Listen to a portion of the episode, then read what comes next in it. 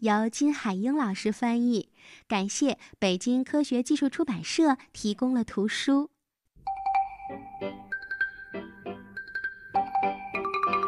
沙滩上，蚂蚁们正排着队运送食物。小托呢？还用问吗？肯定是躲在一边睡觉呗。哎，干脆别回来了。大家你一言我一语的发着牢骚。别这样说，我们应该友好相处。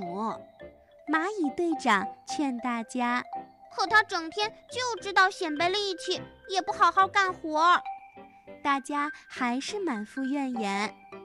嘿，伙伴们，休息一会儿吧，家里不是还有很多食物吗？突然，草丛里钻出了一只身形庞大的蚂蚁。是小托，他没听到咱们说的话吧？蚂蚁们都装作没看见小托。喂，没听见我说话吗？小托朝着继续前进的蚂蚁队伍冲了过去，蚂蚁们被他撞得纷纷跌倒在地，有的还受了伤。小托，如果你把你的大力气用在运粮食上，我们肯定能储存更多的食物。蚂蚁队长走到小托身边，对他说：“不，我干嘛要干活啊？”那你也不能撞大伙儿呀！你看，好多伙伴都受伤了。蚂蚁队长耐心地教育小托：“哼，谁让他们不听我的话？”说完，小托一溜烟儿地钻进了草丛。长，小托天天调皮捣蛋，你为什么还对他这么好呢？是啊，没有小托，我们肯定过得更舒心。大家都很讨厌小托，不过蚂蚁队长总是劝大家要包容他。哦，伙伴们，咱们应该对他好一点儿。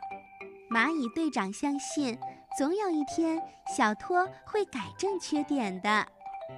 哎，咱们想个办法，永远摆脱小托吧。几只蚂蚁围在一起，悄悄商量。嗯，你说我们在运粮食的时候走小路怎么样？哦，不行不行，走小路太危险了。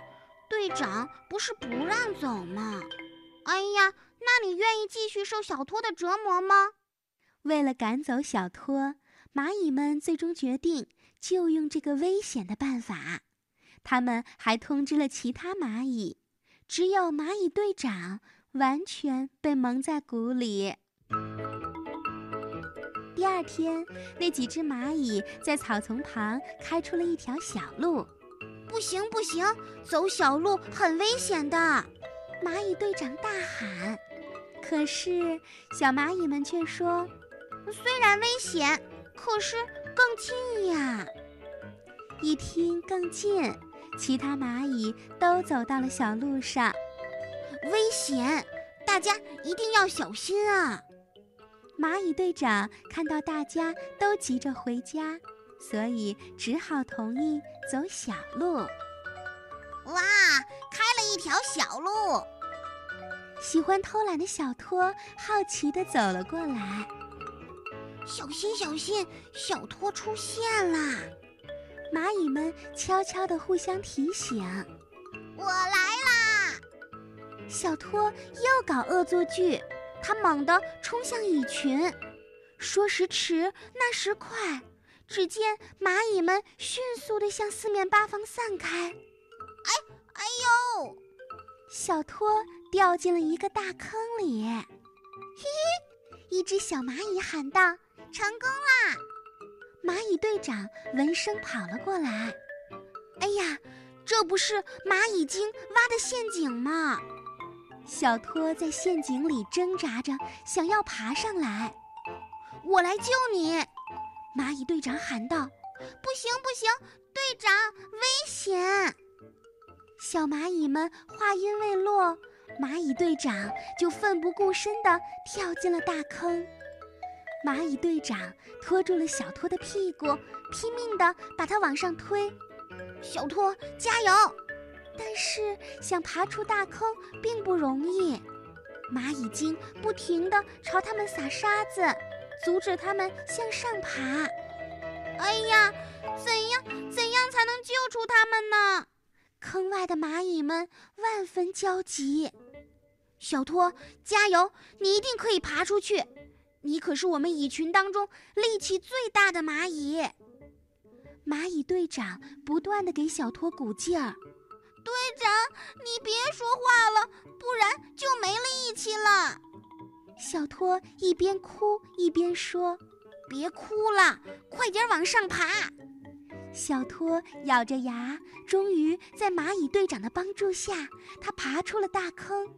小托上来了，队长你也快上来呀！蚂蚁们又大声地喊了起来。可是，这时的蚂蚁队长已经没有任何力气了，他一点一点地滑向坑底。不好了，不好了，队长有危险！队长加油！哎，小托呢？小托不见了！哎呀，他该不会逃跑了吧？蚂蚁们都很生气。